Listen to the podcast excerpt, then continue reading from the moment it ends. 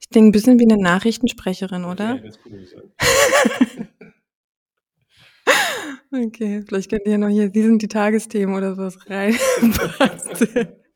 Ingo Zamparoni. ja, wirklich. Na gut, probieren wir es noch. Podcast at hmze.io.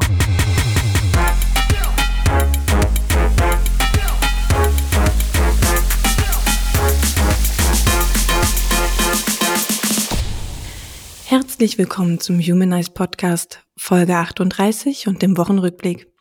Hier ist eine Hörerin der ersten Stunde und bei mir sind Andreas und André. Aber bevor die beiden loslegen, noch ein kurzer Hinweis. Feedback könnt ihr an podcast.hmze.io oder auf Twitter at hmze podcast schicken. Und jetzt viel Spaß beim Zuhören.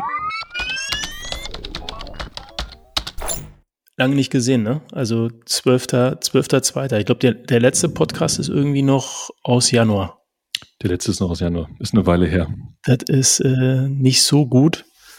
Die Vorsätze für dieses Jahr, hatten wir welche? Ich, ich glaube nicht, glücklicherweise, sonst hätten wir, das müssten wir uns jetzt wahrscheinlich schon äh, äh, an den Ohren langziehen. Aber dafür ähm, haben wir gleich weitergetragen und äh, sehen uns in echt. Ja. Ich finde, also verrückt. Total erwähnenswert. Ja. Wir sitzen, wir gucken uns in die Augen, äh, nicht über, nicht über den Videocall wie sonst. Ohne Maske. Ohne, Aber ohne. getestet. Getestet. Gut. Dann äh, sehr gut. Ja. Äh, genau. Wollen wir, wollen wir direkt einsteigen? Ähm, gibt ein bisschen was zu erzählen. Mach mal News. Mach, mach mal News machen. Ja. Ich habe besonders viel äh, Updates zu Dingen, über die wir schon mal gesprochen haben. Ähm, aber eine Sache, die in den letzten Tagen, oder wir haben uns ja schon ein paar Tage nicht gesehen, äh, eine Sache, die auf jeden Fall noch, über die wir auf jeden Fall noch sprechen sollten, war DeepMind. Denn wir hatten letztes Jahr schon mal über GitHubs Copilot gesprochen und die ja. Art und Weise, ähm, inwieweit, ähm, inwieweit Code auf Computern geschrieben werden kann und wie weit wir da schon sind. Und da gibt ja diese, wir hatten auch eine No-Code-Diskussion ja, ne? stimmt. Und ich glaube, DeepMinds äh, neueste Schritte gehören auch in diese, in diese Kategorie und deswegen lass uns ganz kurz drüber sprechen. Also was passiert? Ähm, DeepMind ist in der Lage oder hat Programmierrätsel gelöst. Ja? Ähm, man, hat diesen, man hat dieses System so programmiert oder man hat DeepMind so gefüttert, dass er im Grunde in der Lage ist, ähm, klassische Programmierpuzzle, wie sie, wie sie vielleicht so Bewerbungs- oder Einstellungstests oder einfach so, zu, wenn du irgendwie eine Sprache lernen willst, hm. ähm, wie sie dann benutzt werden. Und ist dabei äh, in den Top 54 Prozent rausgekommen. Also man kann in der Schlagzeile, kann man im Grunde sagen, hey, der Computer programmiert äh, so wie der durchschnittliche Programmierer. Punkt. Ja, wichtig ist, glaube ich, dazu, ähm, dass wir, dass man muss, glaube ich, erwähnen, dass natürlich, äh, das, da bin ich so ein bisschen im Thema hängen geblieben, äh, mich gleich wieder total in meinem Kopf drüber aufgeregt, ist natürlich nicht das Programmieren, so wie wir das verstehen, würden. Und ich glaube, da muss man noch eine Unterscheidung treffen. Also so ein richtiges, ähm, so eine richtige, so richtige Business-Logik in Code zu gießen. Da hm. gehört noch einige dazu, aber ist schon auf jeden Fall total interessant, ähm, dass diese, dass diese Systeme im Prinzip sich auch mal weiterentwickeln, ja. Und hm. wie lange das dauern wird, bis wir nur noch Computer, Computer programmieren, äh, ob man da jemals hinkommt, weiß ich nicht genau. Ja, ich glaube, das ist ein algorithmisches Problem, ne, was da gelöst wurde. Ich glaube, das ist halt der, der Unterschied. Also es ist halt nicht die Software, die, die man jeden Tag schreibt, sondern eher die, die sind eher algorithmische Probleme. Das ist nicht so. Äh, wie kann man das am besten erklären? Sowas wie Schach, ne? Also quasi was so, ähm, was man einfach mit irgendwelchen Datenstrukturen halt gut äh, lösen kann.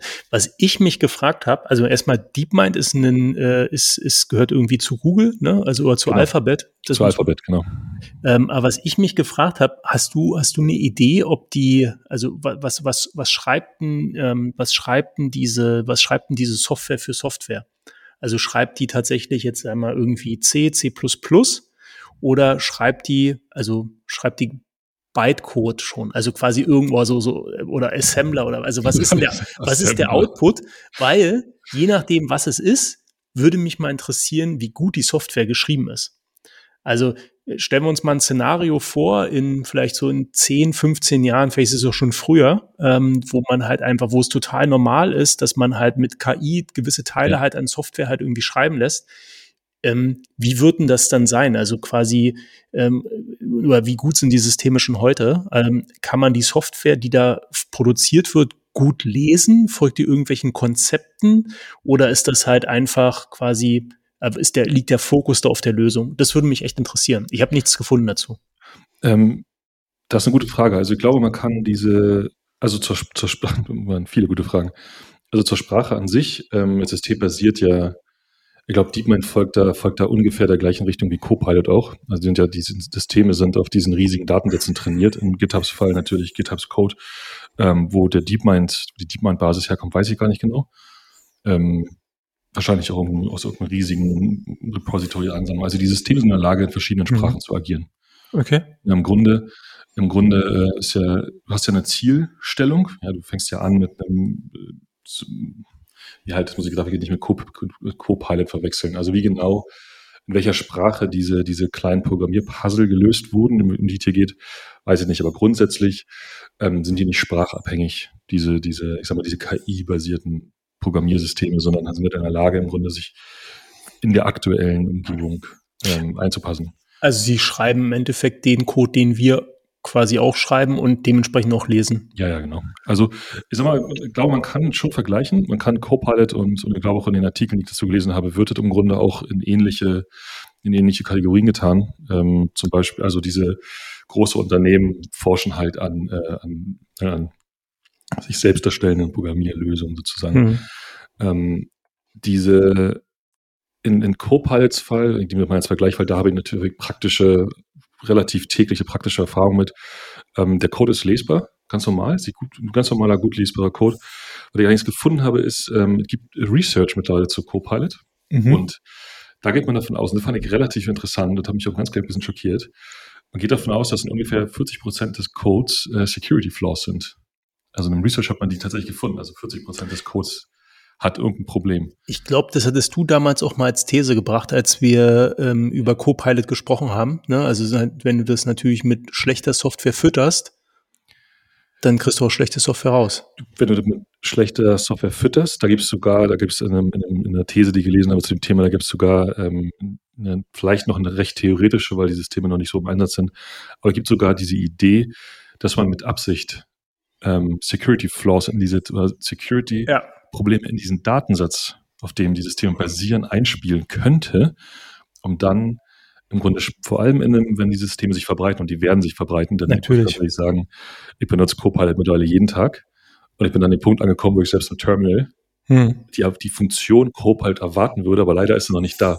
Also so, es ist so, es ist heute schon so in meinem, Tages, in meinem, in meinem Tagesrhythmus angekommen ähm, und diese, diese, Themen, die Systeme sind ja immer noch im, im Testbetrieb. Copilot hm. ist nach wie vor closed, closed Beta, glaube ich. Muss ich nach, muss ich, glaube ich, nach wie vor noch anmelden. Das kann sein, aber ich glaube, hm. ich wüsste jetzt nicht mehr, wie lange man warten muss. Aber ja, okay, verstanden. Aber dann, okay, aber ja, bei Copilot würde ich aber sagen, aber müssen, vielleicht machen wir da mal tatsächlich eine praktische Folge oder so draus. Oder ich muss mir einfach mal Zeit nehmen, das auszuprobieren. Copilot ist ja, so wie ich es verstehe, aktuell ergänzend. Ne? Also es quasi es unterstützt den Engineer in der Softwareentwicklung. Ja. DeepMind ist ja quasi selbstständig erstellte Software, also vollständig selbstständig. Na, ich glaube, die, die Sachen sind schon dicht beieinander. Also du hast ja okay. ein bisschen die Ausgangsbasis. Du könntest, Copilot ist daher, von daher assistieren, weil du ja, weil es sich sozusagen ja in deinen in dein Code, in deinen Code, in deinen Arbeitsflow integriert. Ja, mhm. du, die, du fängst an, drei Buchstaben zu tippen und dann schlägt der Copilot den gesamten Rest vor. Manchmal sehr viel, sehr nützlich, manchmal Quatsch. Ja. ja. Und ähm, dadurch, dass beide Systeme aber auf diesem, irgendwann auf diesem GPT-System, dieser GPT, mit dem man, mit dem man im Grunde heute auch schon in der Lage war, äh, so, so, so, so Dramen zu schreiben. Sag mal GPT. GPT? Nee, also was bedeutet das? Weiß ich nicht. Okay. General. Nee, ich weiß, ich ich habe keine Abkürzung. OpenGPT ist es. Dieser Riesendatensatz, diese, diese, nicht der Datensatz, das, das System wird in der Lage ist, weiterzuschreiben. Keine Ahnung. Okay. Okay. Du recherchierst ja nicht gerade? Doch, ich, ich, ich, ich suche gerade, aber. Ähm, wir, können, wir können hier so eine Wartemelodie, so eine. Dum, dum, dum, dum, dum, dum, dum, dum. Ich gucke gerade. Du guckst. Ja, genau. Aber mach mal, mach mal weiter. Genau, also ich glaube, ich wollte einfach nur sagen, äh, also meine These, These wäre, und ich habe es aus den Dokumenten auch so verstanden, dass die Systeme schon ähnlich funktionieren man muss ihn halt nur im Grunde einen unterschiedlichen, und die haben halt einen unterschiedlichen, so, so einen Trigger-Point. Ja. Ähm, äh, Worauf ich bloß hinaus wollte, ich finde es gerade nicht, was es, wie, was die, ähm, was das äh, quasi, was die Bedeutung dann da ist, ähm, hinter der Abkürzung. Aber worauf ich hinaus wollte, ist halt bei Copilot, sag mal, schreibst du ja einen Code und geht, also Copilot unterstützt dich. So wie ich jetzt den Bericht gelesen habe bei DeepMind, die haben halt eine, also gab einen Text als Input, die Aufgabe, und daraus wurde dann Software entwickelt. Also es war vollkommen autonom. Und mich würde interessieren, und das war jetzt eigentlich erst äh, quasi die Einladung dazu, mich würde interessieren, wie gut selbstständig, also vollständig selbstständig geschriebene Software halt irgendwie aussieht. Also vom Hintergrund, äh, so, weiß nicht, gutes Software-Design, gutes Naming. Braucht man dafür dann noch Testfälle? Also schreibt, hm. schreibt so, schreibt DeepMind Testfälle? Macht, macht, macht das Sinn oder ist das? Ist, ist DeepMind ein Test-Driven Developer? Ja, genau. Das, das, ist eine interessante Frage. Ja. Aber ich sag mal, so ein bisschen, ein Stück weit geht diese, ist die Antwort, mein, mein, mein Kernpunkt zu diesem ganzen Copilot, DeepMind werden wir in drei Jahren und ich möchte auf gar keinen Fall wieder von draußen Feedback bekommen. Mach dir keine Sorgen um deinen Job. ich glaube, erst werden die Autos fahren können bevor komplexe Systeme sich von anderen komplexen Systemen erstellen lassen. Ähm, also ich finde den einen Punkt, den du gerade gebracht hast, der ist total interessant. Und das ist auch der Unterschied. Und da kann man jetzt Copilot und DeepMind nicht miteinander vergleichen. Diese, diese, die Fähigkeit, im Grunde ein Problem zu verstehen. Hm. Ja, ein recht einfaches, weil das sind ja diese, diese, diese, ähm, diese algorithmischen Puzzle, so was wie wenn drei Leute Bus fahren, wie alt ist der Nachbar, hm. die sich, äh, die sich einfach lösen lassen. Nur der Unterschied ist ja, und das ist davon, ich immer versuche, mal allen zu sagen, die keine Programmierer sind oder Systeme entwickeln. Programmieren ist ja nicht Tasten drücken ja.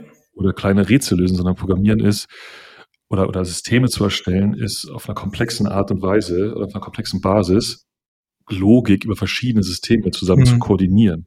Ja. ja und, und das ist was ganz anderes, als äh, ein Binary Tree ähm, Search Algorithmus zu schreiben. Das Natürlich. Sind, du benutzt das eine, um das andere zu erreichen. Ja. Ja, und, und da sind wir, also da, da sind wir noch lange von weg, ohne Frage. Aber das Unterstützen, ich glaube, das sehen wir beide, ne? Aber Total. du bist ja, scheinst ja schon irgendwie der Fan zu sein. Ich habe rausgefunden, was übrigens GPT bedeutet, äh, Generative äh, Pre-Trained Transformer. Ist ein autoregressives Sprachmodell, das Deep Learning verwendet, um menschlich ähnlichen Text zu erzeugen.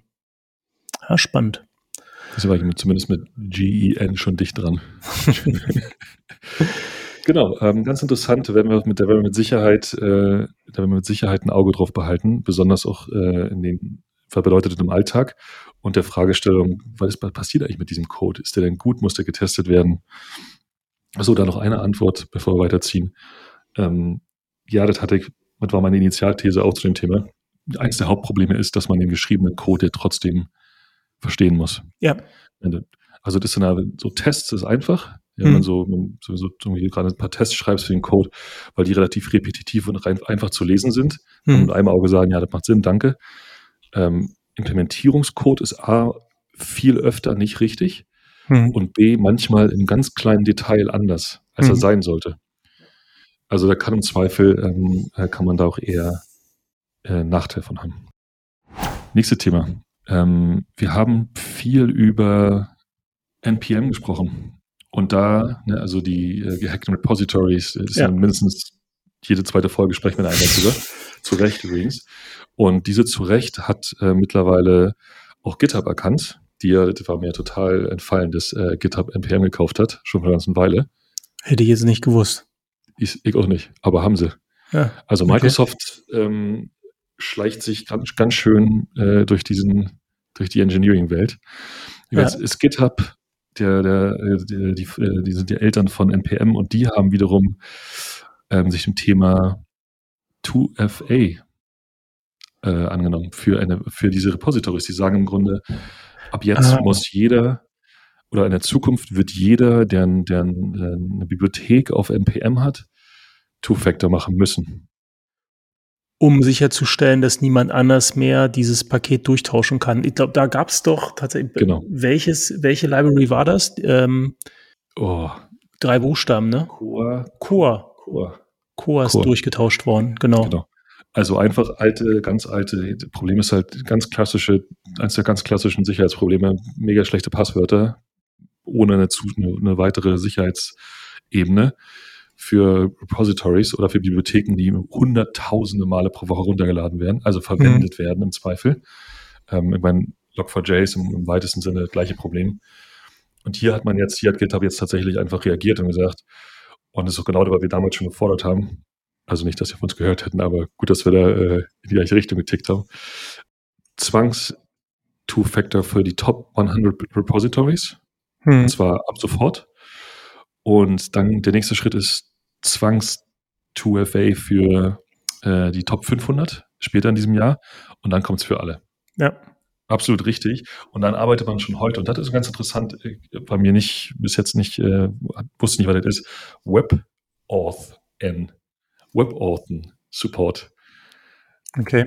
Hat mir, nicht, hat mir bis jetzt nichts gesagt, bedeutet aber im Grunde, ähm, dass der Browser hardwarebasierte äh, Identifizierung unterstützt. Zum Beispiel ähm, YubiKeys, zum Beispiel ähm, Fingerabdrucksensoren in Laptops.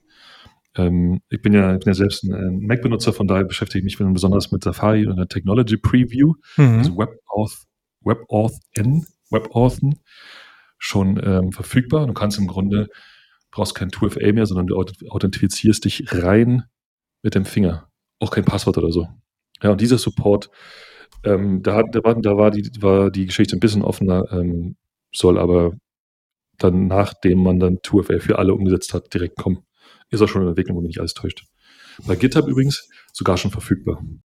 Man kann sich heute schon bei GitHub äh, anständig authentifizieren. Also da geht die Reise hin und das scheint mir auch der absolute richtige Weg zu sein, ja. Irgendwann mittelfristig auch mal aus der Passwort, E-Mail-Passwort Welt weiterzukommen zu ich identifiziere mit meiner Stimme, mit meinem Blutdruck oder was auch immer verfügbar ist.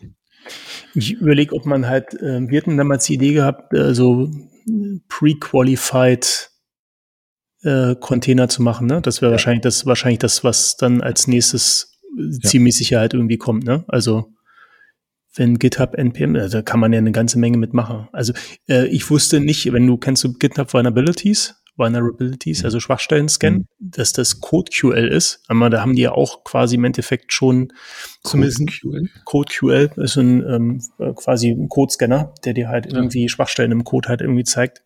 Also wenn du bei GitHub das anschaltest, dann äh, basiert das da drauf. Äh, kann auch nicht alle, noch nicht alle Programmiersprachen. Ich glaube, Support für PHP zum Beispiel fehlt. Ähm, aber das wäre so das nächste Piece, ne? Also es, äh, also auf alle Fälle unterstützt äh, Javas, also Node, ähm, also dementsprechend halt irgendwie JavaScript, TypeScript. Und das könntest du dann halt irgendwie nutzen, ne? wenn du halt auf der einen Seite halt irgendwie Authentifizierung gelöst hättest, könntest du auf der anderen Seite Secure irgendwie halt lösen und hättest dann halt äh, einen Secure Repo.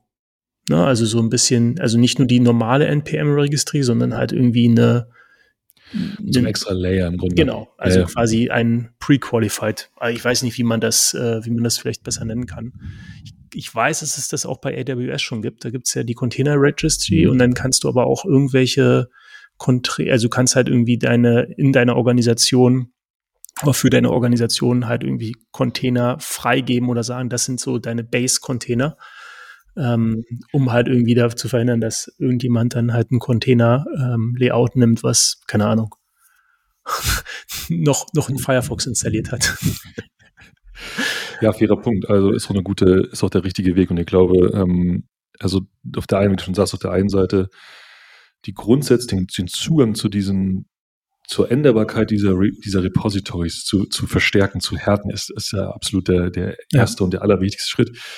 Der nächste, ich glaube, da werden wir auch als ähm, unseren Unternehmen nicht drum herum kommen. Der nächste ist einfach, ähm, jetzt sage ich, jetzt sage ich, wie sage ich das jetzt, aus einer ganz persönlichen, aus einer ganz persönlichen Sicht, einfach weniger sorglos damit umzugehen. Ja. Ne? Einfach, natürlich ist es super easy, aber wenn man drüber nachdenkt, ich habe dann danach, nachdem wir darüber gesprochen haben und das Thema immer wieder bei uns hochkam, wenn ich heute auf, auf meinen, wir machen, ich mache viel Ruby, wenn ich da in die, in die Gem-Datei reingucke, ich gucke da schon anders drauf. Mhm. Ich schaue mich schon die ganzen, die ganzen Gems an und denke mir so, weiß ich denn wirklich, kriege ich denn mit, wenn die ausgetauscht werden? Und die Wahrheit ist, nee. nee. Ja, ich glaube, da werden wir, die nächsten Schritte sind sicher so, so, so pre-qualified Repositories, aber auch innerhalb des Unternehmens würde Prozesse brauchen. Ja, du bist, ähm, ich glaube, das, was früher so ein bisschen halt irgendwie die ganze Frage war, ist äh, quasi, hat man das richtige Licensing? Ne? Also quasi macht man denn alles halt irgendwie, je nachdem, wo man halt unterwegs ist, aber hat man dann irgendwie keinen AGPL oder sonst irgendwas halt irgendwie dann in seiner Server-Software? Ähm, ist jetzt dann halt irgendwie äh, quasi auf Security-Ebene angekommen. Ne? Auf jeden Fall. Ja. also auch da werden wir, deswegen habe ich diese Theorie mitgebracht, auch da werden wir dranbleiben. Super, super spannend. Ich habe noch was Spannendes mitgebracht. Mhm. Ähm, wir haben schon wieder mehr, wir haben auch mehrfach über den War of Talent gesprochen, auch in diesem Jahr schon, der äh, ja deutlich zunimmt. Wahrscheinlich ist es auch so eine Situation, wo man in fünf Jahren denkt, hm. meist noch vor fünf Jahren, wo wir dachten, dass jetzt äh, viel los ist. Ähm, da einfach noch ein paar Updates und ein paar ähm, Dinge, die einfach noch ein bisschen dramatischer darstellen. Also zum einen ähm, habe ich eine Geschichte gelesen, zum, wie US-Firmen Südamerikas Tech-Talent abziehen. Ja, so übrigens mit dem, äh, einer der Artikel, äh, der Titel war, es ist ein Blutbad. Okay. Übersetzt. Ähm, ist einfach so, dass, ich habe auch ein paar Zahlen mitgebracht, ist einfach so, dass, dass, der, dass die, die durchschnittlichen Gehälter in Südamerika und nicht nur die Gehälter, sondern auch die Inflation einfach aus einer ganz anderen Welt kommen, als sie, als sie in, in Nordamerika tun. Mhm. Und dementsprechend ähm, man in Südamerika und der, der, die zwei Dinge sind entscheidend. A, Remote und B, Zeitzone. Ja, Süd, Südamerika ist halt perfekt in der Zeitzone. Sobald wir als Unternehmen gelernt haben, ähm, über Zeitzonen hinweg, hinweg uns besser zu organisieren, mhm. fällt auch diese, diese, diese Komplexität. Ne? Ähm, also ich habe ein paar Zahlen gebracht. Zum Beispiel ähm, ist der, der durchschnittliche, durchschnittliche Gehalt eines Programmierers äh, aus, aus, Nordamerika, aus nordamerikanischer Sicht in Argentinien fünfmal so viel wie der durchschnittliche Gehalt. Ja, ich habe das mal mit dem, dem Durchschnittsgehalt in Deutschland hochgerechnet, das wären bei uns 238.000 Euro. Wow. Ähm, wow. Ja. Ähm, in, in Mexiko ist es nicht ganz so dramatisch, da sind wir nur bei dreimal so viel Gehalt. Also, mhm. wie, ich habe wieder deutsche Zahlen mitgebracht, äh, sind wir bei 143k. Ähm, auf Basis von einem, von einem Durchschnittsgehalt in Deutschland 2020 von 47.700 Euro. Ähm, das ist das eine. Und das zweite ist, habe gerade schon erwähnt, äh, Inflation. Diese Länder, Argentinien hat in den letzten zwölf Monaten zum Beispiel einen 50-prozentige, äh, 50-prozentigen Zuwachs gesehen. Und die Gehälter bleiben immer stabil, weil die sind US-basierend. US ja, ja klar. Ja. Im Grunde ist es so, die Geschichte weiterlesend, äh, die Unternehmen vor Ort sind absolut machtlos. Und die sagen halt, sobald jemand, sobald ein Entwickler äh, an Geld interessiert ist, hat man also ne, vorrangig an Geld interessiert, interessiert ist oder nicht und nicht an der, sagen wir mal, der Mission oder dem guten Zweck oder so weiter, ähm, bist du im Grunde als südamerikanischer Unternehmen völlig chancenlos. Und normal. Ähm, es ist heute äh, Nordamerika, Südamerika spricht wenig dagegen, dass die großen Tech-Konzerne das Gleiche über den gesamten Planeten tun. Ja. Es, äh, genau, also eigentlich, ist es, bedeutet sich äh, quasi, das wird wahrscheinlich, wird sich dann im Titel dieser Folge finden, halt irgendwie der War for Talent ähm, wird halt global. Ne? Also. Ja, total. Der wird, äh, der wird global und da habe ich sogar noch ein Beispiel mitgebracht. Ähm, aber ich fange erst noch mit einer, mit einer Geschichte äh, von uns an, ganz kurz. Trade Republic zum Beispiel. Mhm. Er ist ja mittlerweile offizielle News stellt noch, wir noch in diesem Jahr 250 äh, Engineers einstellen. Also hat offensichtlich, ich glaube, sie haben, ich glaube, sie haben letzte Runde, wenn mich nicht alles täuscht, mit einer 5 Milliarden Bewertung. Ich glaube, ich habe 5 Milliarden gelesen. Und jetzt geht's los. Äh, Berlin, Stockholm oder fully, fully remote. Also der Markt äh, ver verengt sich. Und dann kommen noch, habe ich heute gesehen, und das ist jetzt, spielt so ein bisschen in diese Fragestellung, ähm, War for Talent wird global. Amazon kommt und stellt, hat seit letztem Jahr September 55.000 offene Stellen in Corporate und Tech. Also nicht in den Warenhäusern, sondern im Prinzip im, ja, wie sagt man, der Overhead ist der falsche Begriff, aber ne, innerhalb der Knowledge Work wahrscheinlich. Innerhalb der Knowledge Work Branche 40.000 in der USA und entsprechend äh, 15.000 global.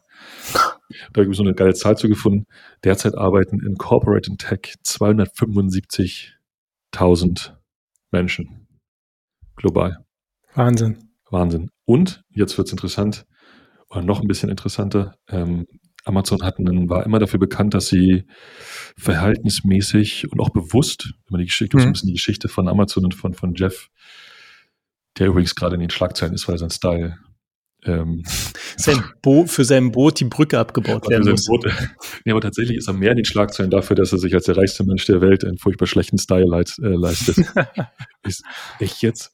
Ähm, war, war, er dafür bekannt, weniger zu zahlen. Ja, die mhm. Leute sollten hungrig sein, die sollten weniger verdienen, dafür aber über Boni und Anteile und so ja. Stock mega viel Kohle verdienen. Ist auch weiterhin so, nur, dass sich der Maximum, das maximale Basisgehalt lag bei 160.000 Euro, äh, Dollar. Global. Übrigens. Und es wird jetzt erhöht oder wurde jetzt erhöht, ganz frisch auf 350.000 Dollar. Boah. Maximales Basisgehalt eines Corporate-Tech Knowledge Workers bei Amazon. Ähm, auf der Basis mit so vielen Suchen wird es auf jeden Fall wo hast, du das, wo hast du das gelesen? Ähm, das müssen wir unbedingt verlinken, das ist ja verrückt. Die Links, die Links sind in den, in, in den Vorbereitungsnoten drin. Okay, dann müssen wir das, das müssen wir unbedingt mit publishen. Verrückt. Silicon Angel hieß die, heißt die Seite. Boah. Krass, ja. ja? Mhm. Ähm, genau, genau. Also ja, führt auch wahrscheinlich auch zu, ich bin mir noch gar nicht sicher, was ich darüber, was ich davon halte. Ne? Das ist einmal natürlich Kapitalismus, ne, halt irgendwie Marktwirtschaft. Auf der anderen Seite ist das schon eine ganz schöne Schere, also eine ganz schöne, ein ganz schönes Ungleichgewicht, ne? Das ist schon total schon spannend. Aber äh, der Punkt, ich, ich glaube halt letztes Mal mit ähm, oh, letztes Mal in einem der letzten Folgen hatten wir mit äh, Sebastian ja über Open Source, äh, nicht über Open Source, sondern über Outsourcing gesprochen. Ähm, und halt irgendwie, dass das halt für einige Firmen dann die einzige Möglichkeit ist, noch an ähm, IT quasi Kapazitäten oder so, also überhaupt noch diese Fähigkeiten halt irgendwie zu haben. Aber das war damals vom Hintergrund, dass man halt irgendwie in so einem lokalen Markt keinen Zugriff mehr hat. Das ist jetzt ja quasi global. Ne? Also auch wenn du überlegst, also man, da könntest du ja, wahrscheinlich ist ein spannender Markt Indien, gibt es unheimlich viel Engineering. Also mich da allerdings dann frage, bei diesem ganzen, auch ganzen Thema global, wie kriegt man da so eine Kultur hin? Na, ne, also es halt ja schon, wenn es weltumspannend ist, wie, was ist denn dann, also wenn die Kultur, also wenn, wenn du dann so quasi das kleinste gemeinsame Vielfache suchst, dann ist das halt echt klein, ne? Ähm, und äh, da dann halt irgendwie sich auf einen möglichst großen Nenner noch zu einigen, ist, glaube ich, eine echte Herausforderung. Total. Ich glaube, ich glaube, dieser große Nenner ist in, in bei Unternehmen dieser Größe, ähm, ich weiß nicht gar nicht mehr, ob ich die noch Kultur nennen würde. Ich würde den eher äh, so, so Namenslegendenbildung nennen. Also ein Beispiel, aber das ist tatsächlich aus dem Artikel über, über ähm, Südamerika, Nordamerika. Ähm, dass für viele Entwickler ist diese, diese gearbeitet für ein amerikanisches Unternehmen der Schritt, um irgendwann in der Karriere bei Google, Facebook, Apple oder so zu landen. Und ich glaube, die, die Kultur in diesen Riesenunternehmen besteht daraus zu sagen, ich arbeite bei hm. Facebook oder bei Apple. Ähm, ich, ich, glaube, der, ich kann mir nicht vorstellen, ich habe noch nie in so einem Riesenunternehmen gearbeitet. Ich sehe nicht, wie man dort, also dieser kleinste gemeinsame Nenner kann eigentlich nur noch der Name und, und die Außenwirkung sein. Ja, also ähm, sehr, sehr, sehr spannendes, sehr, sehr spannendes Thema. Im Endeffekt ja. ist es wahrscheinlich dann wie in der Gesellschaft halt auch. Ne? Also eine Gesellschaft ist halt maximal divers am Ende. Und damit wird es dann wahrscheinlich das auch die Konsequenz für solche Unternehmen sein. Ja, spannendes Thema. Ich sehe eine Sache, die du äh, in den, in, in, in die, die wir in den News haben, die du wahrscheinlich reingeschrieben hast, ähm, die für uns beide Apple-Fanboys hoffentlich dies Jahr noch zutrifft. Genau. Äh, ich habe, ich habe, wir haben ja Anfang des Jahres haben wir ja unsere kleine, unsere kleine Prediction-Sendung gemacht. Ja. Ähm, die, die wir, ich freue mich übrigens schon auf die nächste Folge und ich freue mich, freue mich auch da, äh, darüber, immer wieder auch dran zu bleiben.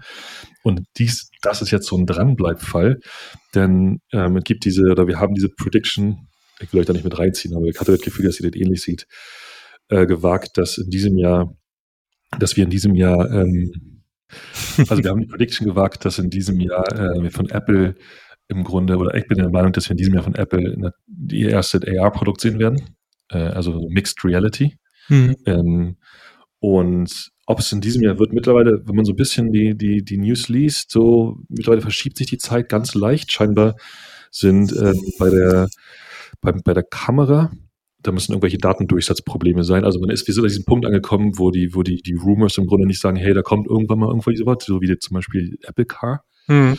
Sondern wir sind eher an dem Punkt, wo es hieß, heißt so, ja, das Gerät frisst so die Batterie und die, die Kamera sch, äh, schließt sich nicht richtig an oder irgendein Problem mit da. Also es scheint komplizierter zu sein, als man denkt. Also vielleicht ist es auch noch im nächsten Jahr, aber es kommt. Und man hat jetzt zusätzliche Beweise dafür gefunden. Und zwar gibt, gab es eine, eine Open Source Library oder gibt Open Source Arbeit von Apple, so wie von jedem Unternehmen logischerweise. Und da tauchten Target-Plattform und Simulator, Simulator-Konfigurationen auf. Also wenn du, wenn du für, für Apple ähm, eine App kompilierst, dann sagst du, welche, hm. na, welche Tages Welches Plattform du willst, genau. iOS oder iPad oder so. Und da tauchte Reality OS auf.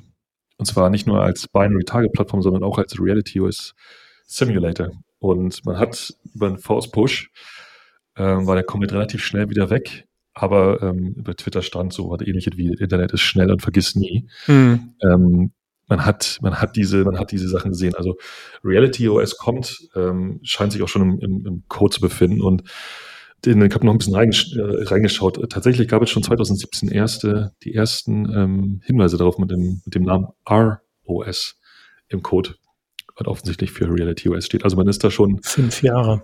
Fünf Jahre, mhm. ähm, wird ja auch ungefähr so ein bisschen so diese Rumor-Zeit ähm, dazu gut passt.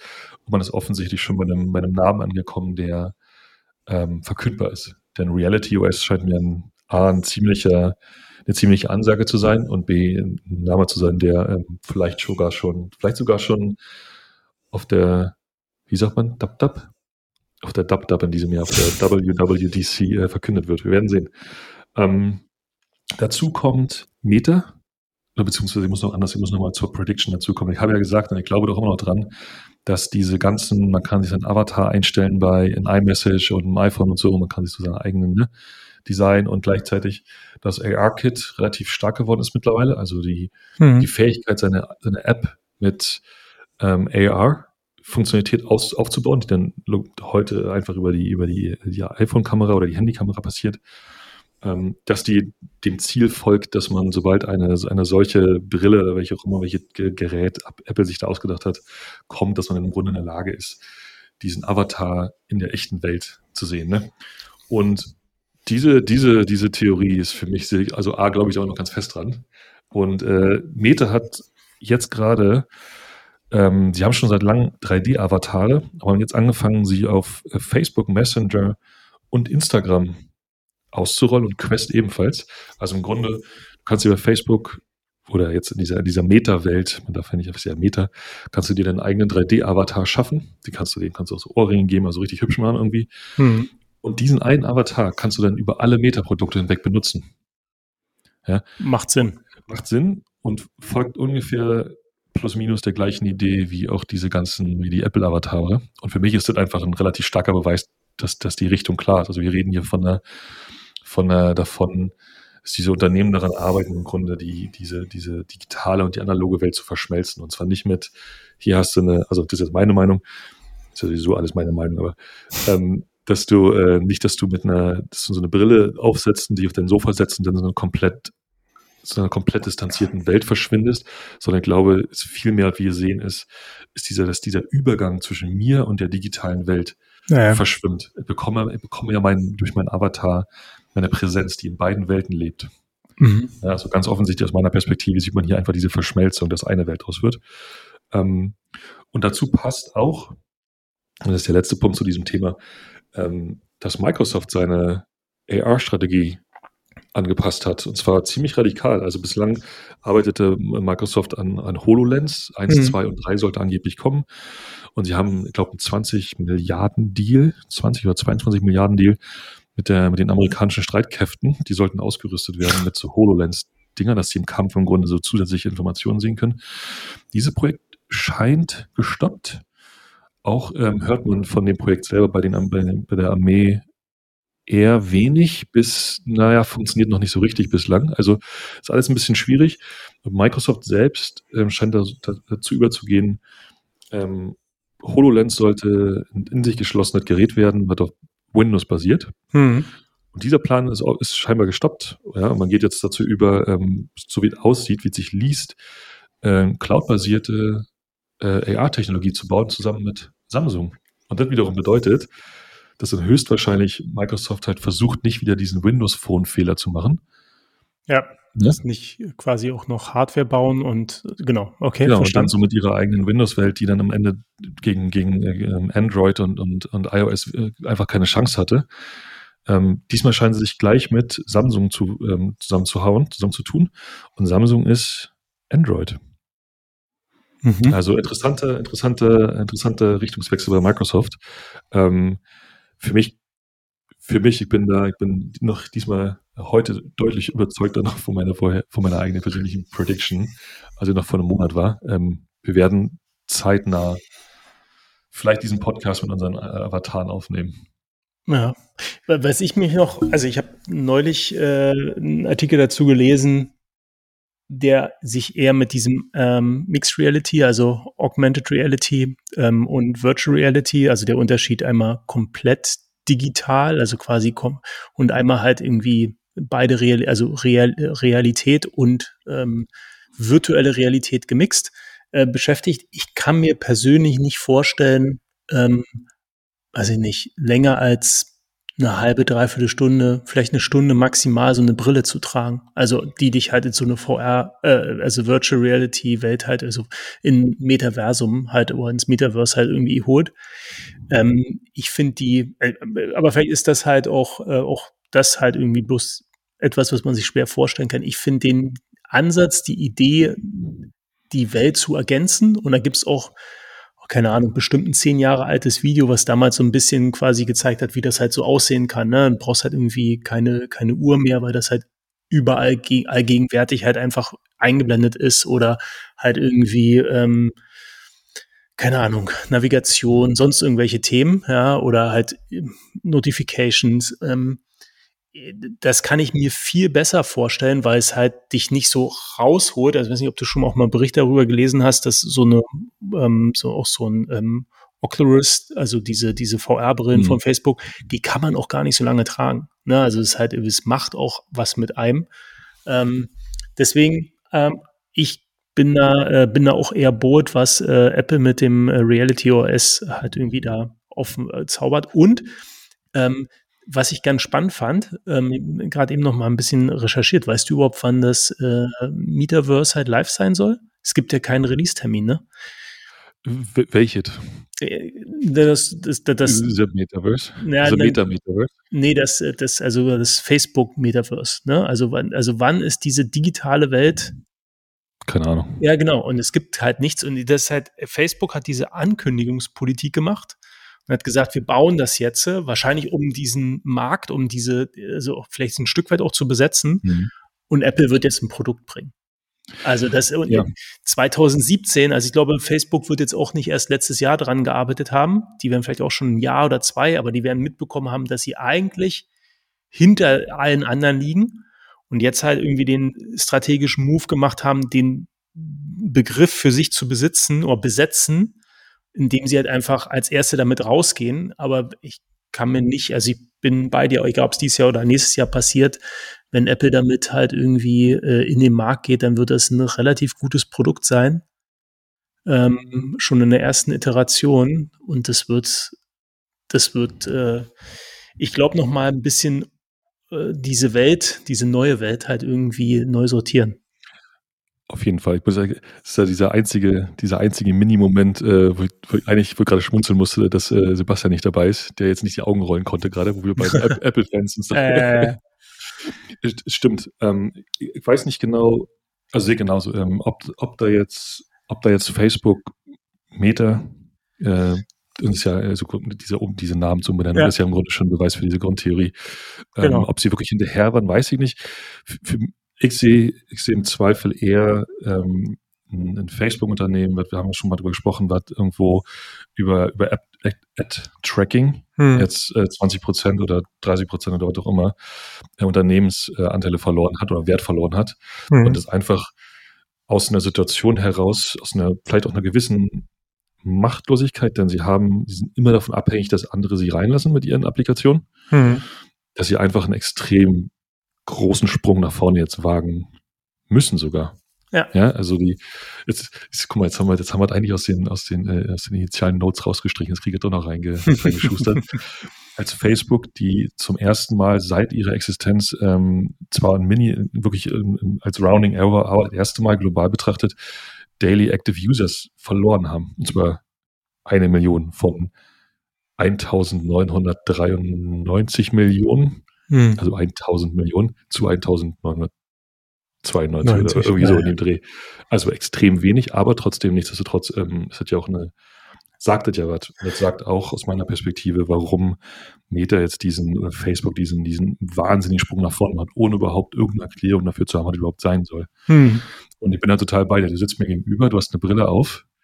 Ähm, ich träume natürlich davon, dass es irgendwann mal auch Kontaktlinsen gibt und daran wird geforscht, ne, die, ja. die ein bisschen die, die digitaler sind.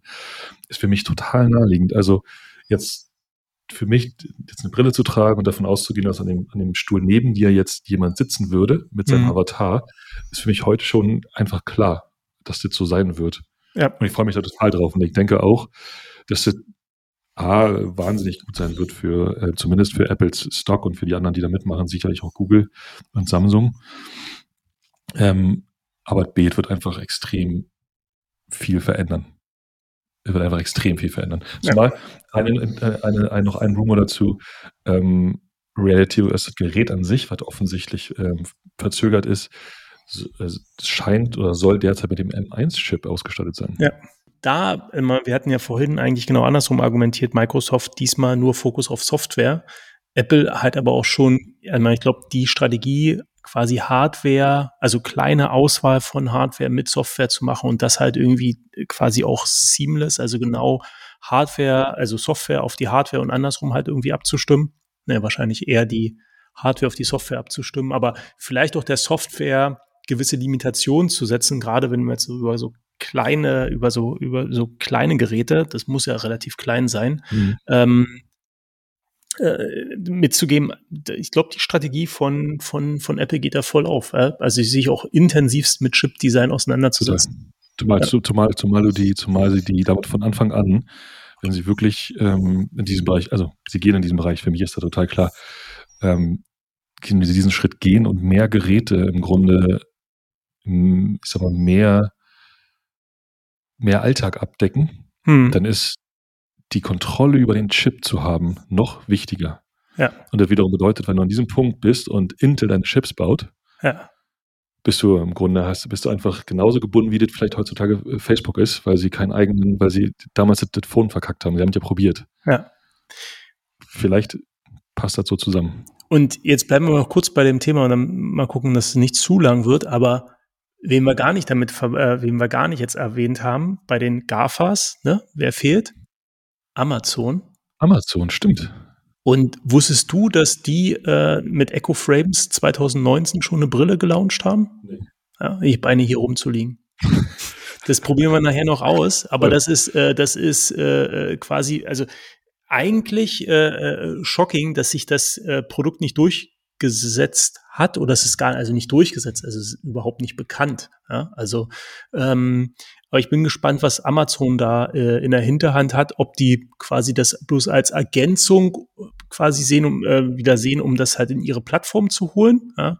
oder ob die halt da wirklich ja vielleicht auch versuchen, eine ganz neue, eine ganz neue, ganz neue Linie halt aufzumachen.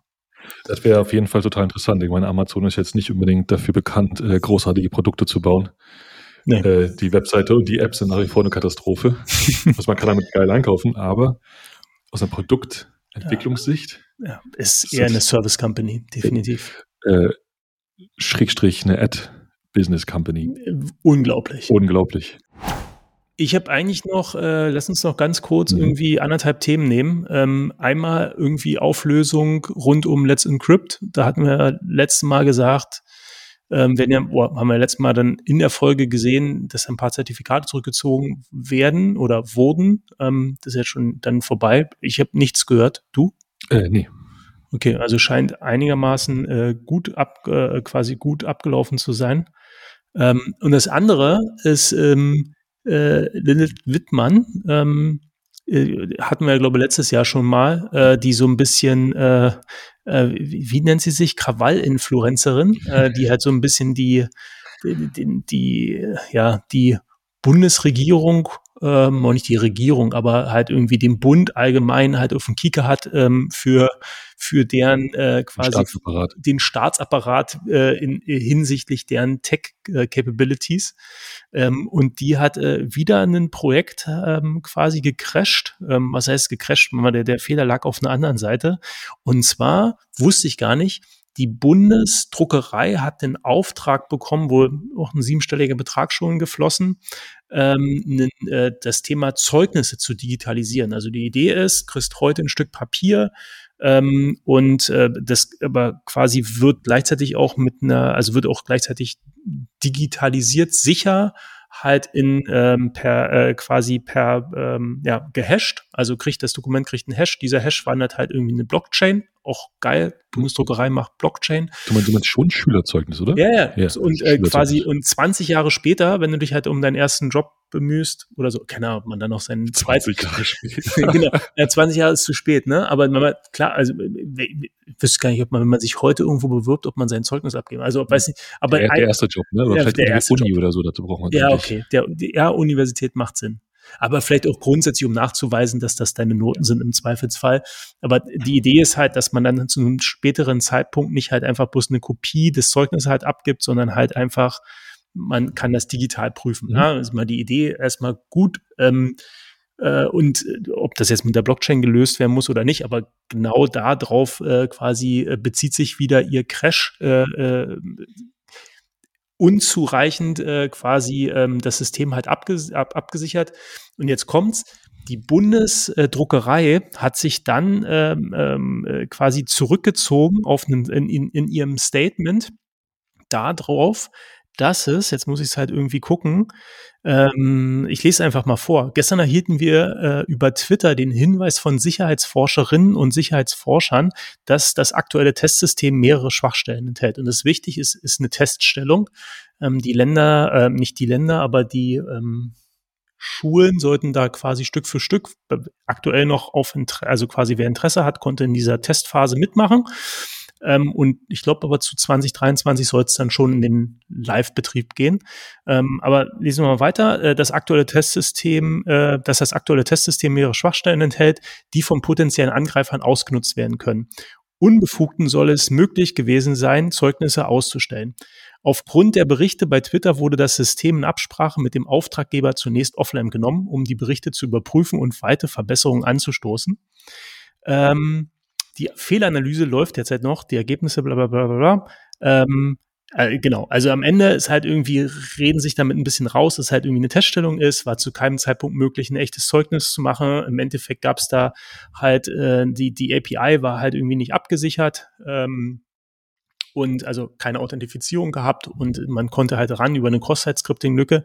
Der Witz ist allerdings, ähm, und äh, in der Stellungnahme wird darauf quasi hingewiesen, dass es ja, das ist die Art und Weise, wie man heute Software entwickelt. Also da wird halt gesagt, das ist halt ein modernes, in Klammern, agiles Verfahren, um halt möglichst schnell Software rauszubringen. Und da hat sich bei mir gefühlt alles verdreht, ja, äh, weil das halt, also natürlich ist der Sinn von Agilität halt irgendwie schnell halt irgendwie sein Produkt zu nutzen, äh, rauszubringen, um mit am Kunden zu testen und äh, zu iterieren, ja. Aber das ist halt sicherlich nicht halt irgendwie, der Agilität ist nicht so gedacht, dass man halt irgendwie den Kunden zum Testen benutzt. Ähm, müssen wir unbedingt mal in irgendeiner Qualitätsfolge halt irgendwie aufnehmen. Also ob man Qualität halt über den Kunden sicherstellt oder ob man Qualität nicht halt irgendwie ein, ein integraler Bestandteil eines Produkts sein sollte. Und äh, aber hier totaler Fail mal wieder. Ähm, und äh, ja, also es, für mich ehrlich gesagt setzt sich damit halt eigentlich quasi so das Bild fort, dass wir halt einfach nicht diese IT-Kompetenz haben. Das ist auch das, was äh, das Wittmann halt irgendwie immer anprangert, ähm, halt dass in den ganzen äh, quasi Behörden und so, dass halt einfach das da, da, da fehlt es an diesen, an diesen Basics und es macht mir halt echt Sorgen, gerade wenn wir dann über War for Talent halt und so reden, wie soll das mal richtig gut werden? Das ist eine sehr gute Frage, zumal ich ja auch nach wie vor ähm, hoffe, dass ich mal irgendwann ähm, äh, für den Staat arbeiten kann, in einem, in einem wahnsinnig modernen System. Ähm, das ist total krass. Also ich finde, du hast gerade gesagt, ähm, IT-Verständnis. Ich würde es ich gerade total ausweiten und, und sagen wir mal, nennen wir mal Tech-Verständnis, wobei ich mit dem Begriff mal so ein bisschen Schwierigkeiten habe, aber meinend nicht nur, nicht nur die, die Techies selber, sondern auch äh, Produktprozesse, UI, UX, alles drumherum. Denn, denn da in diesem Gesamtkomplex äh, ist, ist ja oder ist halt nicht das Verständnis davon, was ist eigentlich agil? Also ich lebe mich jetzt nicht aus dem Fenster und behaupte, dass ich das wahnsinnig gut erklären könnte. Mhm. So ehrlich muss man dann auch sein. Aber ich weiß zumindest, dass, ähm, dass die Ausrede äh, fehlender, fehlender Sicherheit, ob das jetzt ein Testsystem ist oder nicht, also ich meine, ähm, im Grunde, was das bedeutet, ist, dass es nicht zu den Kernkompetenzen des Produktes gehörte. Ja. Anständig abzusichern, ähm, ist halt ein Riesenproblem. Ne? Und im Grunde sind wir da bei der, wir da bei einer, bei einer sehr falschen Interpretation von äh, Let's move fast and break things. Ja, ja, absolut. Schon krass auf jeden Fall. Wir, wir, wir können, wir, wir, wir werden mal die, ähm, die Stellungnahme äh, vom, vom Pressesprecher verlinken. Das ist halt einfach bloß ähm, Facepalm der Woche, glaube ich. Wir hatten ja mal die Kategorie, das ja. wäre tatsächlich der Facepalm der Woche aus meiner Sicht. Ja, vielleicht wird es Zeit, ihn äh, mal wiederzubringen einmal. Ja. ja, auf jeden Fall. Es ist halt, ist halt schade. Ne? Also ich meine, wir, wir, sind, alles digitalisiert sich, wir beschweren uns darüber, dass wir zu langsam sind. Ähm, ein, ein, gut digitalisierter, modern digitalisierter Staat wäre toll. Es wäre ja. toll, ich bleibe dabei, wäre toll dafür zu arbeiten, aber wäre auch einfach toll daran zu leben. Und dazu gehört, das würde einfach schön finden, wenn wir einfach moderne, forsch, forschreiten moderne Technologie hätten. Und was wir tun ist, wir bewegen uns immer weiter, wir fallen immer weiter zurück. So zumindest wirkt es auf mich. Aber vielleicht täuscht man sich auch. Fingers crossed.